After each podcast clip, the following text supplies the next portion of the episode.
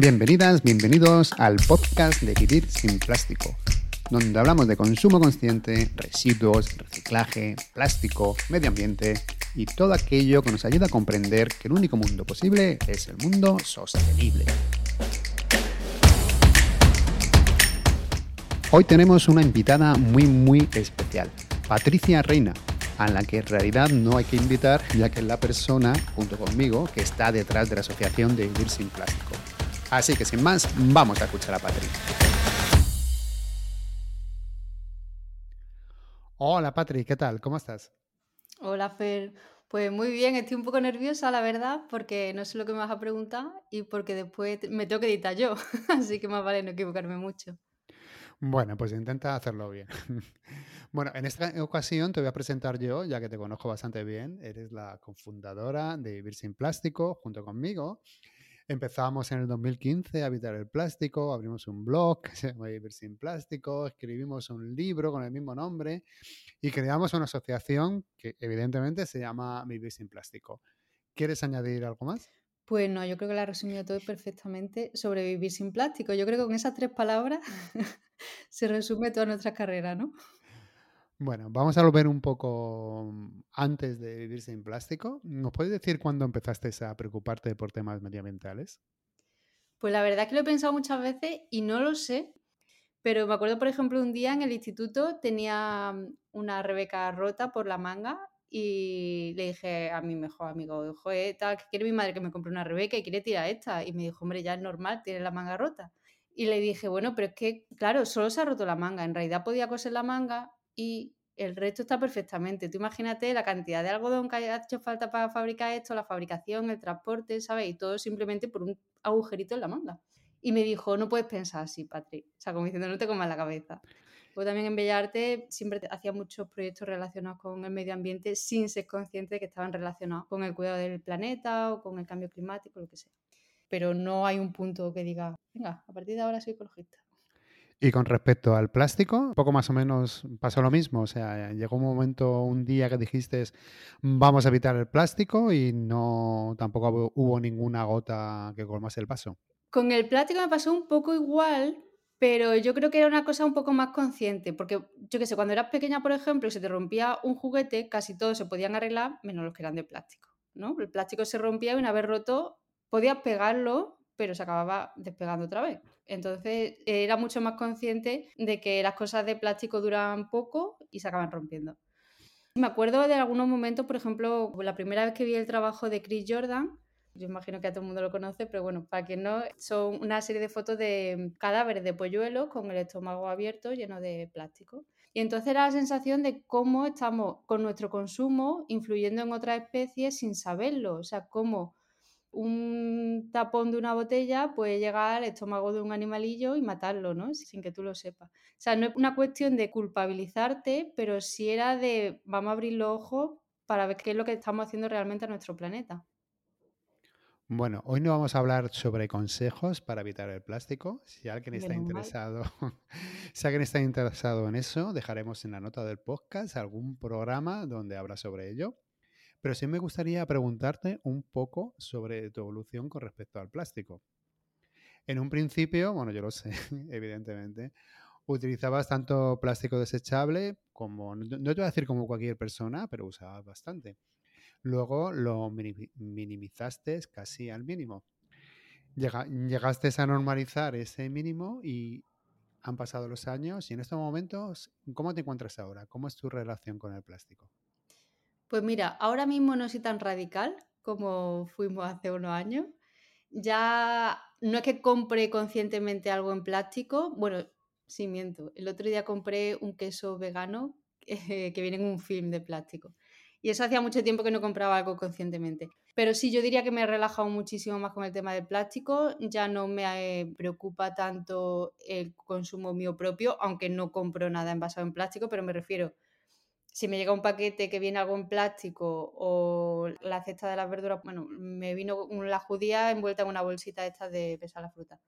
Bueno, pues ya está, pues no pasa nada. Eso en otro momento hubiese sido como escribirle, decirle, mira, pues no me vuelvas a poner esto, no sé qué, no sé cuánto. Entonces me noto que estoy más relajada, pero bueno, en ese punto estoy. Ya un poco de vuelta, ¿no? Digamos. ¿Crees que te obsesionaste demasiado en, en los primeros años en evitar el plástico? Sí, muchísimo. Porque además yo creo que al hacerlo público y al tener el blog y tal, era como una prueba a ti mismo, ¿no? Ponerte a prueba, en plan, yo puedo evitarlo, evidentemente que, que se puede evitar, pero por otro lado es como, ¿hasta qué punto quieres llegar? Nosotros yo creo que no nos planteamos hasta qué punto queríamos llegar, queríamos llegar hasta el mínimo posible, ¿no? Pero no teníamos la licencia de decir, bueno, venga, una vez a la semana, una vez al mes nos compramos un capricho, ¿no? Era como, no compramos nada envasado en plástico. Y ahora yo creo que, bueno, pues mejor tomárselo con un poco de relax. Pero bueno, también hay que decir que fue divertido. Si no tienes una norma, es muy fácil caer. Por una bolsa de patata no pasa nada, por un tal no pasa nada y al final vas volviendo sin darte cuenta tu consumo de antes. Entonces, sí, nos sesionamos mucho, pero bueno, fue una experiencia que fue divertida. Puede ser que por ser estricta reduciendo el plástico te llevara a tomar acciones que no tuvieran mucho sentido. Yo te cuento mi caso. En una ocasión llegué a comprar unas luces para una bici por el envase más por lo que había dentro. O sea que a lo mejor las que venían envasadas en plástico eran mejores, pero yo elegí las que venían envasadas en cartón. ¿Te pasó a ti en ocasiones lo mismo? Yo diría que sí. Ahora mismo no sé ponerte, pero sí que hemos llegado a hacer cosas muy ridículas. Yo, por ejemplo, en la cafetería de abajo ponían los azucarillos envasados en plástico. Entonces, claro, yo iba y decía, yo no me, tomo el café sin azúcar. Luego muchas veces, si iba a otra cafetería y tenían el azucarillo en papel, pues me cogía uno y me lo guardaba en el bolso para cuando iba a la cafetería de abajo de casa sacar el otro azucarillo. Pero claro, yo me sentía súper ridícula diciendo, como me vea la camarera, quitar el azucarillo de plástico, sacarme uno de bolsillo. Digo, es que no tiene explicación. O sea, si ella me pregunta, ¿por qué haces eso? Me pondría como un tomate y no sabría explicárselo. Me imagino la camarera de la cafetería preguntándose, ¿cómo ha llegado este azucarillo hasta aquí que pone cafetería mm, X? Más que nada por la salud mental de los trabajadores. ¿Verdad? Sí, sí, qué mala persona soy. Bueno, ¿qué es lo más importante que has aprendido en estos años, más de seis viviendo sin plástico? Si tuvieras que elegir solamente un aprendizaje, ¿cuál sería? Yo diría que el cómo transmitimos ya no solo a nivel público, porque nosotros es verdad que desde que empezamos abrimos el blog y es muy importante ver cómo dicen las cosas para que no haya confusiones, porque aunque tú lo tengas muy claro, la persona que lo lee no está dentro de tu cabeza, entonces puede haber malinterpretaciones o cosas que simplemente no has explicado porque te parecen muy básicas. Entonces me parece esencial eso, pensar bien cómo transmitimos. Y eso, no solo a nivel público, sino también a nivel personal. Yo antes llegaba a casa y eso, la nevera de mi madre estaba llena de plástico, era como, mamá, es que esto puedes comprarlo fácilmente sin un envase, es que los tomates te vas ahí al lado y lo compras con tu bolsa y que no sé qué. Y eso yo, yo me di cuenta que era muy efectivo, me creaba a mí malestar, pero el cómo transmitimos esa experiencia y, y, cómo la contagiamos, ¿no? Que no es cuestión de echar la charla, sino que la gente quiere hacer lo que tú haces porque mola un montón. Mm. Ahí está la clave. Se escucha mucho que las acciones individuales no valen para nada. A veces incluso dicen que solo es para ponernos la responsabilidad sobre nuestras espaldas, mientras las empresas siguen ahí, digamos, haciendo lo suyo. Y lo que se necesita realmente son cambios sistémicos. ¿Qué opinas al respecto? Pues yo creo eso, fíjate, que me da la impresión más de que lo puede hacer la industria en plan, ay, no, si no cuentan nada de acciones individuales, hacen falta cambio de sistema que tú no puedes hacer nada, ¿no? Para que sigas consumiendo igual. Por un lado me parece eso, porque nosotros es verdad que no podemos hacerlo todo, pero lo que no podemos seguir es apoyando a las grandes corporaciones que están destruyendo el planeta. O sea, mm. hacen falta las dos cosas, pero es que van de la mano. O sea, no es o una u otra. Son dos caras de la misma moneda y muchas veces parece que el decirte uy, esto no tiene sentido que lo hagas, no te esfuerces, quédate cómodo en tu casa y sigue pidiendo la comida a domicilio, sigue comprando en Amazon y tal, es una forma de eh, que siga manteniéndose este sistema. Porque es verdad que si tú dices tenemos que cambiar el sistema, qué abstracto es eso y qué difícil. Evidentemente hay que cambiarlo, pero hay que empezar por algo concreto y tangible. Y ese algo concreto y tangible puede ser hacer boicot a empresas que están destruyendo el planeta o no. Hay muchas formas. Pero yo creo que las dos van de la mano y hay que hacer las dos siempre. El otro día me comentó un amigo que ya no se habla tanto del plástico en los medios. ¿Crees que está perdiendo protagonismo el plástico que ya interesa menos al público? Yo creo que todos los temas que se repiten mucho acaban aburriendo, eso está claro. Y sí que había una época que era plástico, plástico, plástico. ¿Qué pasa? Que es que sigue siendo un problema. Entonces, ahora mismo, bueno, pues vamos a hablar de emisiones y vamos a hablar de otras cosas y vamos a hablar de otros temas que ya no aburriremos, ya se volverán a pasar de moda y volveremos al plástico porque el plástico sigue siendo un problema y hay que seguir hablando de los problemas que genera. No es una moda, por desgracia, o sea, no es un corte de pelo que se lleve de moda, el plástico es un problema que está ahí, seguirá estando ahí durante muchos años y vamos a tener que volver tarde o temprano a, afrontarlo. Entonces, pues aquí seguiremos, ¿no? Eso esperemos. Bueno, el título de este episodio es Más allá de vivir sin plástico. Así que vamos a ir más allá. Aparte de la contaminación por plástico, ¿cuáles son otros temas medioambientales que te remueven? Pues mira, el cambio climático en general, evidentemente yo creo que remueve a todo el mundo, pero en especial me preocupa mucho el tema de la sequía y el que haya guerras por agua en algún momento, el que no tenés agua potable para beber o tenés que ir lejos o tenés que suministrarte el agua o algo así, a mí me, preocupa mucho porque lo veo bastante posible. Si mañana, por el motivo que fuesen, cerrasen la web de Vivir sin Plástico y ya no pudieses hablar más sobre el plástico y tuvieses que elegir cualquier otro tema medioambiental para seguir divulgando, ¿cuál elegirías? Es muy difícil porque, claro, tú solo puedes divulgar algún tema que conozcas. Y yo del plástico ya, bueno, pero por años, ¿no? Pues sí que sé.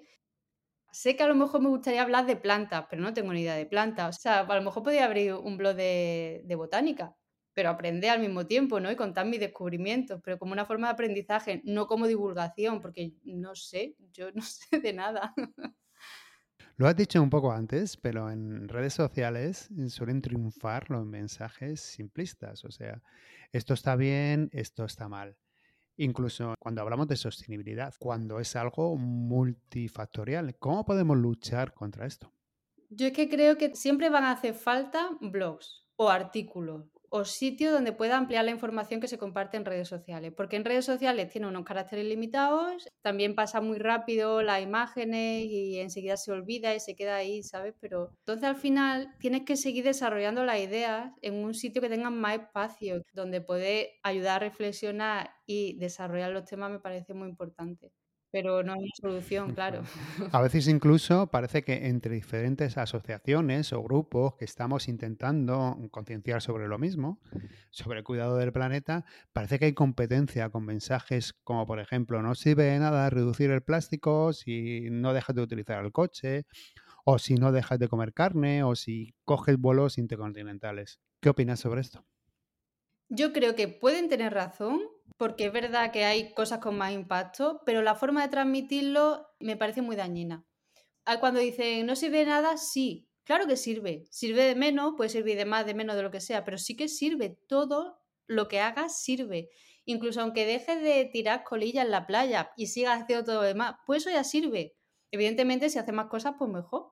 Pero dejar de tirar una simple colilla a la playa o al suelo y que va a acabar en el río o en el océano, donde sea, va a servir porque cada colilla contamina 8 litros de agua. Entonces, ¿hay cosas con más impacto? Evidentemente, pero eso no significa que no sirva. Entonces, a mí lo que me da miedo, esto hablando con el tema de las redes sociales, yo creo que estos eslóganes se ponen porque son llamativos, para que den like, para que compartas y para seguir fomentando ese mensaje simplista, ¿no? De esto es más importante que esto.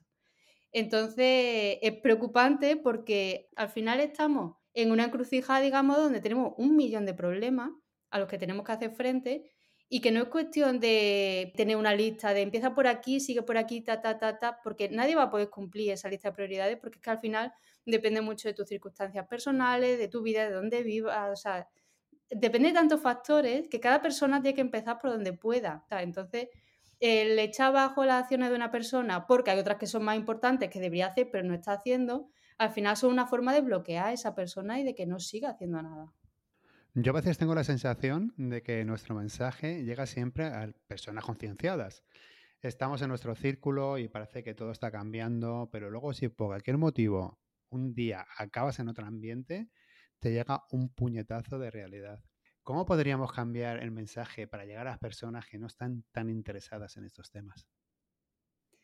Muy triste decir esto, después de decir lo anterior, pero simplificando el mensaje. y muy contradictorio. Hay personas que, las personas que no están metidas en el tema de sostenibilidad, si no se lo simplifica, se pierden. Porque parece que, uy, entonces toca hacer esto y toca hacer lo otro. Y es como decirle, empieza por lo fácil. Sí que creo que para llegar a la gran masa hay que simplificar mucho el mensaje y ponerlo súper sencillo. Y aunque eso vaya totalmente en contra de lo que acabo de decir, de que tenemos que desarrollar y crear mente más crítica, ¿no? Pero hay que empezar por algún sitio realmente. Pero claro, ¿a quién te dirige? ¿A la persona que está más avanzada? ¿Empezar a atraer a gente que todavía no se ha metido y que se quede con una idea muy simplista? O sea, hay que al final ser un máster en comunicación y en, y en todo. No sé. No sé cómo se conciencia la humanidad. No tengo ni idea. Bueno, eh, a mí me da la sensación que a veces el ecologismo es como si tuviera una carga moral, que nos indica lo que está bien, lo que está mal, parece a veces un listado de cosas que debemos hacer. Que que quizá se esté imponiendo una carga más sobre una ciudadanía que ya está sobrecargada. Totalmente. Mm. Pero no que creo que se esté imponiendo, o sea, no se está imponiendo, es que tenemos muchos problemas. Y los problemas no son solo de sostenibilidad, los problemas también tenemos un sistema económico que cada vez estamos más explotados y cada vez tenemos menos tiempo y cada vez nos dicen, oye, no compremos productos más baratos porque requieren explotación, pero ¿qué pasa? Que al final son cuatro o cinco empresas las que mueven el cotarro y las que se están forrando y los que estamos aquí como marionetas somos la población. Pero eso no significa que no hagamos nada, eso significa que tenemos que hacer muchas cosas muy diferentes, pero sin culpabilizarnos, porque al final nosotros no somos los responsables. Pero a veces, no sé, muchas, muchas personas a mí me comentan ¿no? que supone como un esfuerzo ser consumidor crítico. ¿Piensas que ser una consumidora crítica o responsable trae ya por sí de serie una cierta incomodidad en tu vida, tanto a nivel práctico, o sea, por tener que ir a sitios a comprar distintos a los canales habituales, y tanto a nivel mental, o sea, que, que, estás como preocupándote diciendo, uy, pues he comprado esto y no debía haber comprado esto. Sí, pero es que la incomodidad no siempre es mala, porque la incomodidad es el punto medio entre el confort, digamos, y el cambio, pero en cualquier ámbito al final tienes que sentirte un poco incómodo para cambiar ciertas actitudes, ya no solo a nivel medioambiental, sino también a nivel revisar los patrones del machismo, ¿no? De que has estado a lo mejor, pues, ¿por qué decimos ciertas expresiones súper normales? ¿Por qué consideramos normal un montón de cosas que no lo son si te lo planteas? Y en el momento en que te las planteas, son incómodas. Pero una vez que te las planteas y que ya haces ese cambio, ya lo ves súper lógico. O sea, y ya forma parte de ti porque vive de una forma más coherente.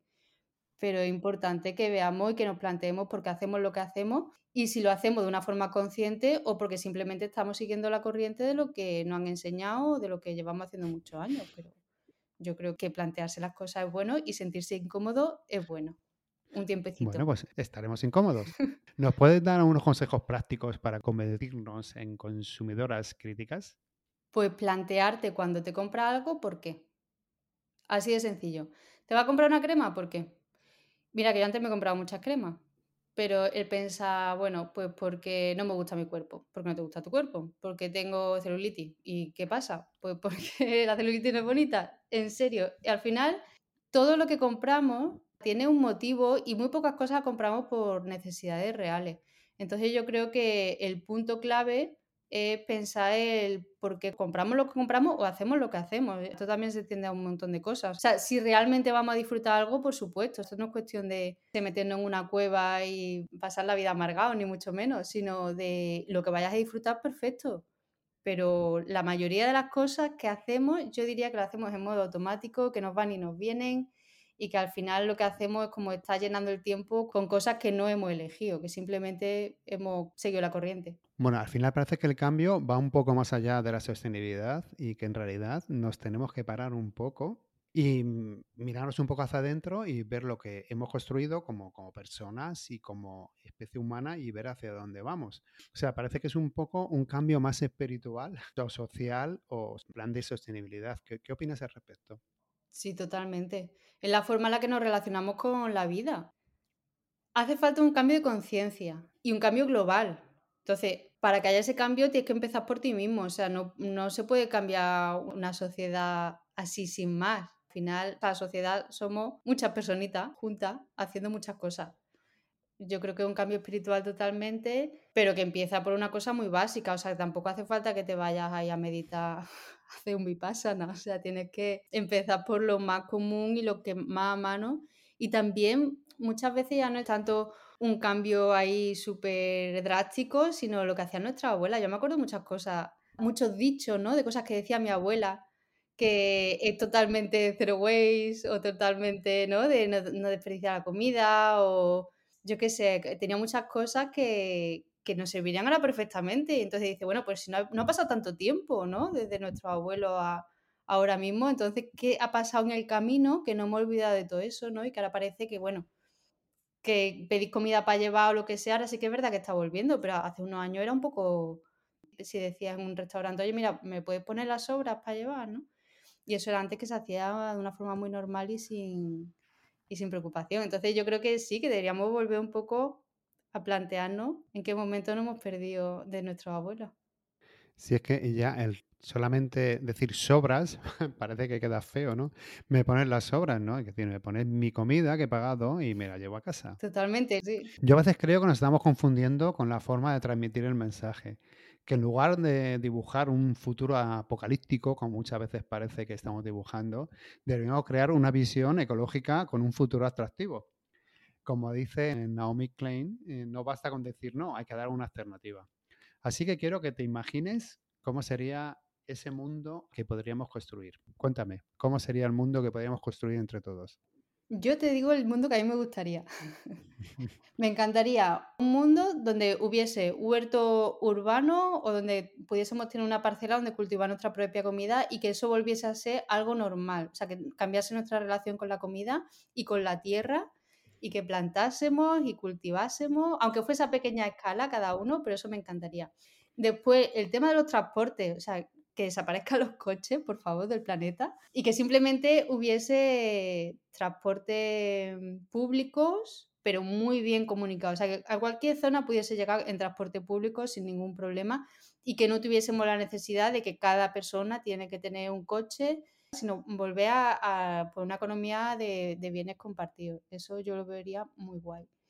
Y después no sé, no sé muy bien cómo se conseguiría, pero el tema de que sí que cerrasen ya estas cosas prehistóricas de las tiendas de animales, de los zoos con animales, de los circos con animales, de los zoos. ¿Y con respecto a la moda, por ejemplo? Con respecto a la moda, yo que soy tampoco de moda.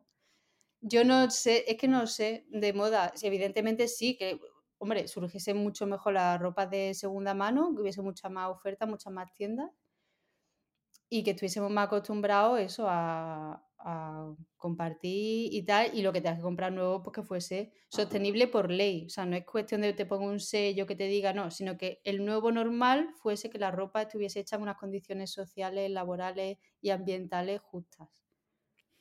A mí lo que dices ahora es que a mí me parece muy fuerte que vivamos un mundo en el que tengamos que buscar sellos que certifiquen que algo es sostenible, que hay bienestar animal detrás del producto o que no hay explotación laboral. ¿Cómo podríamos dar la vuelta a esto y que normalizar lo que debería ser normal, no? Pues que yo creo que, que tienen que entrar las leyes. O sea, que se tiene que obligar a no explotar. O sea, igual que se radicó la esclavitud. O sea, ahora mismo hay esclavos del siglo XXI que simplemente son personas súper explotadas que trabajan a lo mejor por un dólar al día, ¿no? Es una esclavitud. O sea, eso lo mires por donde lo mires pues erradicar la explotación laboral como se erradicó en su día la esclavitud. O sea, es que al final sí hay cosas que nosotros podemos hacer, pero es que si no se ponen las leyes y los medios y nos ponemos todos serios desde las instituciones, esto no va a acabar nunca. Bueno, te voy a proponer un juego. Tú vas a tomar el papel de quién eres y yo voy a tomar el papel de una persona que no está tan concienciada con el medio ambiente. Y te voy a dar mi opinión y quiero que me digas la tuya. Vale. Yo compro en un supermercado y todo viene envasado en plástico. Yo compraría sin plástico, sin envasar. Yo por eso no tengo ningún problema. Pero a mí que me lo pongan fácil. Son los supermercados los que me tienen que dar la posibilidad. Yo no puedo hacer como tú, vamos, que vas a comprar granela, no sé dónde, luego te vas a otra tienda. Yo no tengo tiempo. Yo voy al supermercado y no encuentro nada en plástico, sin plástico, perdón. ¿Qué hago? Es que a mí me ha pasado lo mismo que a ti. Sí, yo te entiendo perfectamente. Yo pensaba, pues si viene todo así envasado, ¿yo qué le hago? ¿Qué pasa? Que sí que hay alternativas, aunque a primera vista no las conozcamos. Por ejemplo, puedes pedir una cesta de verdura, de fruta y verdura que te llegue a casa de agricultores locales de tu zona. Te va a llegar sin plástico, te la van a traer a casa, van a ser ecológicos, van a ser muchísimo más buenos que las cosas que compramos de la fruta y verdura que compramos en el supermercado, que no tiene mucho sabor, sinceramente, ¿no? Y que vete tú a saber de dónde vienen. Entonces, para fruta y verdura yo iría por esa. Y después también hay tiendas a granel que te llevan el pedido en bici o mira por tu zona, porque seguro que también hay muchas más alternativas. Yo entiendo que no todos tenemos tiempo de irnos a, yo qué sé. Hacer la excursión a comprar. Hacer la excursión a comprar, ir por tres tiendas, pero es que es verdad que últimamente se han desarrollado muchísimas tiendas, muchísimas alternativas, muchísimas iniciativas que merecen la pena y es verdad que todavía a lo mejor no se conocen, pero bueno, al tiempo investiga un poquito que ya verás como a lo mejor no vuelve a pisar un supermercado, pero que hay muchísimas alternativas al supermercado que todavía no conoce y que pronto será en el futuro. esperemos que sea así. Bueno, sobre la ropa, lo primero, no sé dónde está esa ropa que se llama sostenible. Si alguna vez he visto algo orgánico en alguna tienda, en algún centro comercial, tengo unos precios que serán sostenibles, pero para mí no lo son. ¿Cómo puedo comprar ropa sostenible y que sea sostenible también para mí? De segunda mano. Hay muchas aplicaciones, hay páginas web, hay mucha alternativa. De segunda mano y también intercambiar con, con, amigas cosas que no se ponen, porque es que la mayoría de la gente tenemos ahí en el armario cosas muertas de risa que no te pone a lo mejor porque no te queda muy bien, porque una talla más chica, porque no te convence el color. Y eso compartirlo, o sea, decir, vamos a quedar un día, tomamos un café y llevamos la ropa que no queremos y cambiamos, y si alguien quiere bien y si no, se dona a una tienda de segunda mano. Al final lo más sostenible es lo que ya está fabricado y lo que ya está fabricado es muchísimo más barato que cualquier cosa nueva. Los animales están ahí por nosotros estamos.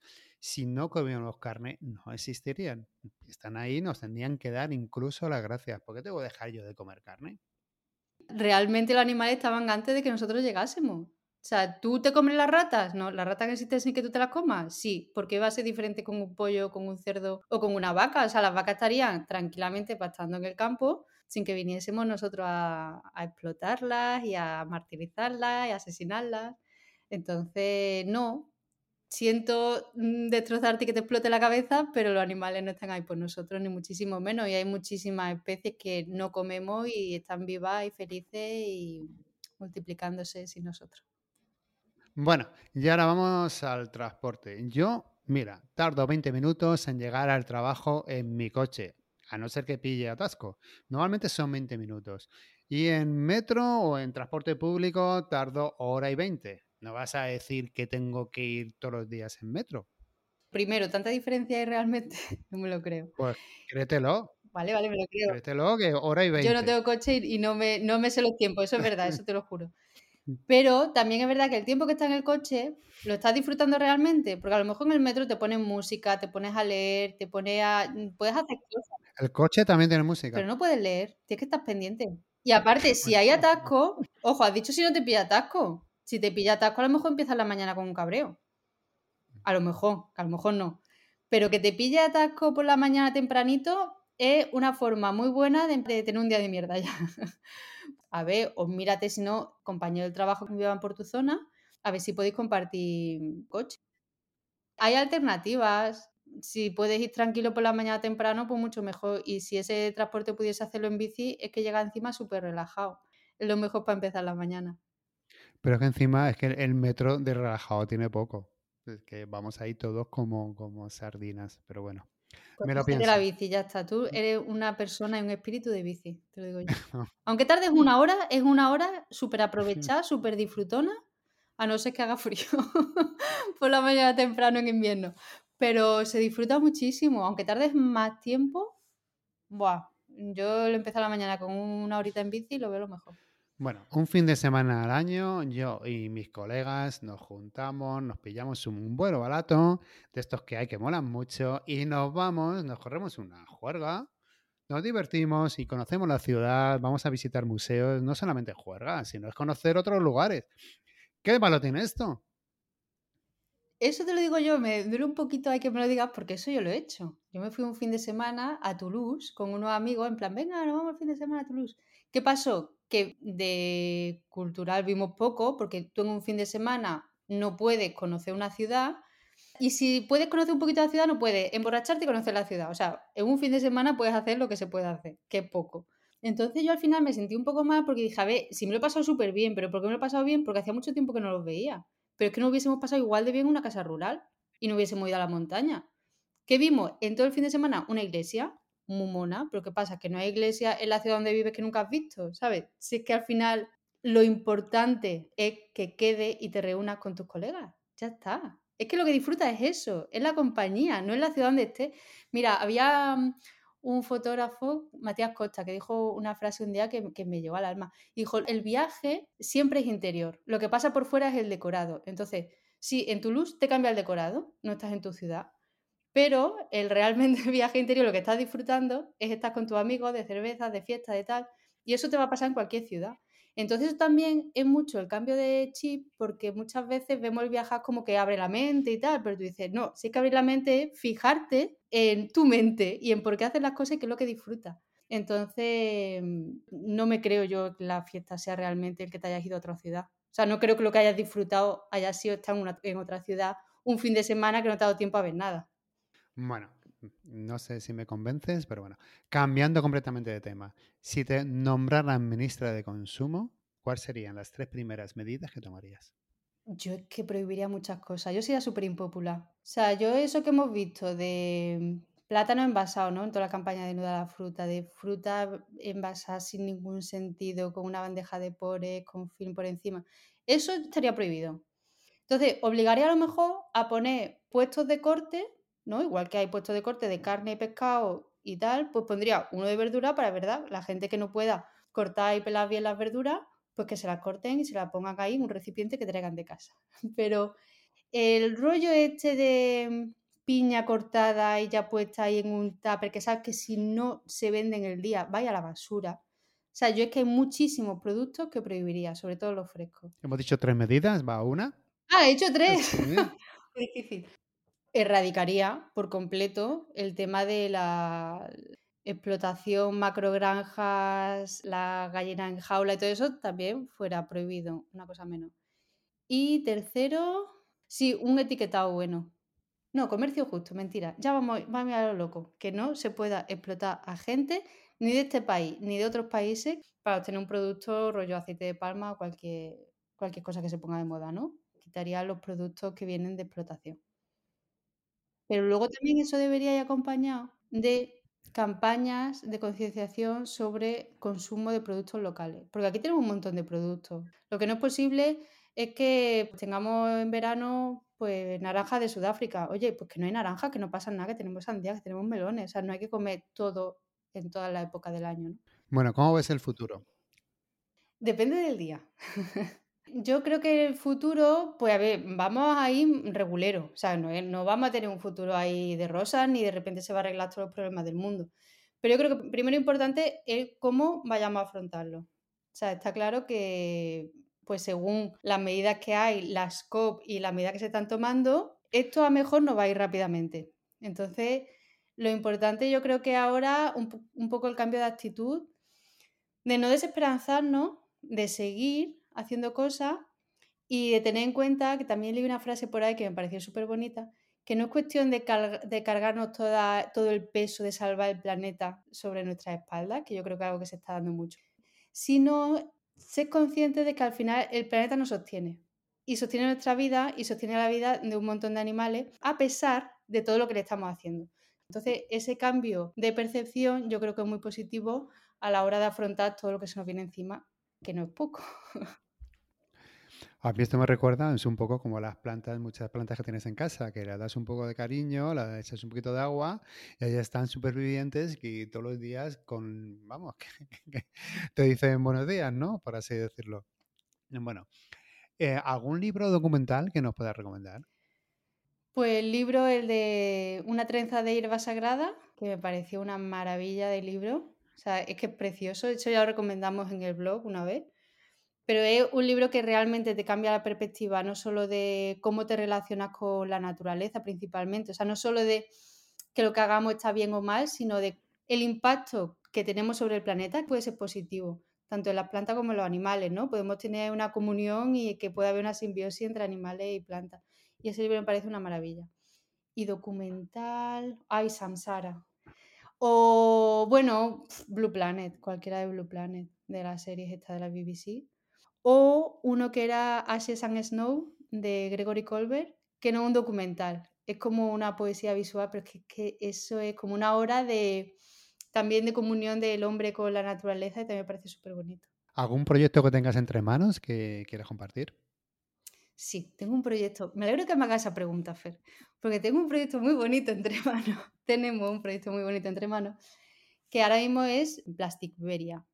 Plasticberia es un camino que vamos a hacer recorriendo toda la costa de la península ibérica caminando. Y va a ser para reivindicar la importancia de proteger nuestro océano y nuestras costas y también por mostrar la, biodiversidad que tenemos.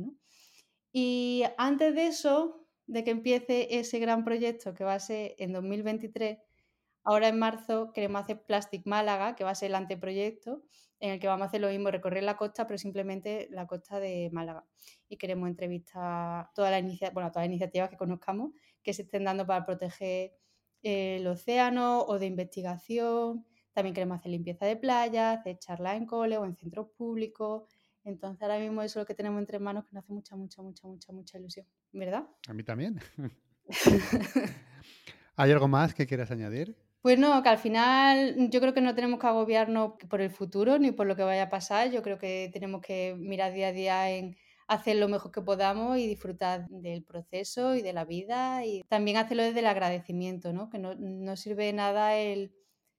También lo he visto en una newsletter esta mañana que no, no sirve de nada luchar contra lo que odias, ¿no? Sino luchar por lo que amas. Y yo creo que eso es lo más importante, que trabajemos con el enfoque positivo de quiero conservar esto en vez de odio a la gente que hace esto, ¿sabes? Que hace lo otro.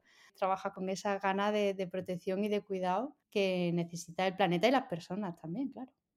Sí, yo hace poco me llegó también ese mensaje de decir, no se trata de, ir en contra del sistema o de nada, sino se trata de, de crear algo nuevo donde todos estemos mejor.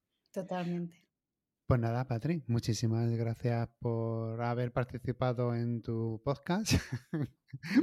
de Sin Plástico. Yo no, pensaba que me fueses a invitar nunca. Entonces me ha hecho mucha ilusión, de verdad. Ahora me, va a sentir terrible cuando me edite, pero la ilusión me la ha hecho a, la entrevista. Bueno, pues eso, pues nada, muchísimas gracias por participar en tu propio podcast y estamos en contacto. Gracias Fer, estamos en contacto.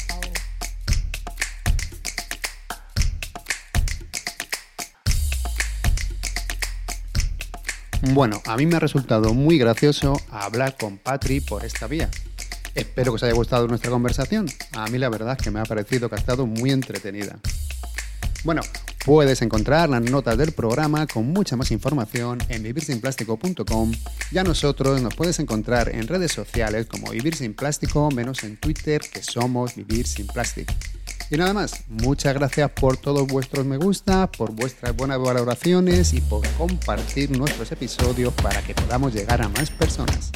Volveremos el 16 de enero con otra entrevista que va a ser súper interesante. Pasad muy buenas fiestas, nos volvemos a escuchar el año que viene.